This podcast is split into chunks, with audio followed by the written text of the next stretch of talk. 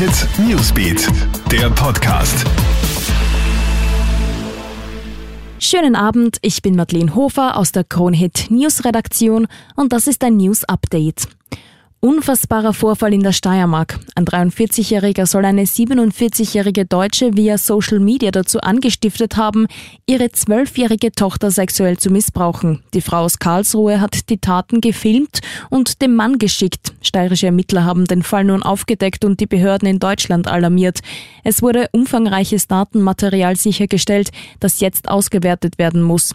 Der 43-jährige Mann wurde noch nicht verhaftet, die Deutsche wurde bereits festgenommen.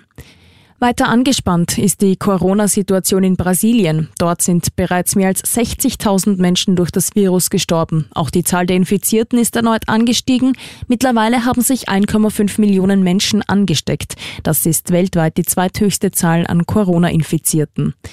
Was tun bei einem Datenleck? Derzeit sorgt das Foodora-Datenleck für Aufregung. Von rund 730.000 Kunden des ehemaligen Essenslieferdienstes wurden jetzt Daten veröffentlicht. Darunter sind auch Betroffene aus Österreich. Geklaut wurden die Daten schon vor vier Jahren. Das Problem Foodora selbst gibt es nicht mehr. Die veröffentlichten Zugangsdaten können also nicht geändert werden. Man soll daher all seine anderen Accounts checken. Solltest du irgendwo dieselbe Username-Passwort-Kombi wie damals bei Fedora verwenden, ändere sie schnell.